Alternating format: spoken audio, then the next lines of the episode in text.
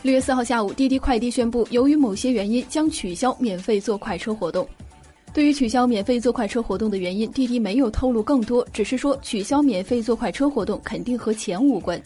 滴滴方面还表示，六月八号、六月十五号，每个用户使用滴滴快车乘车后，将获得两张八元快车券补偿，替代原来的十五元一次的免单。目前，滴滴免费坐快车活动只进行了两个星期一。两周前，滴滴公司高调宣布拿出十亿元补贴进行免费坐快车活动。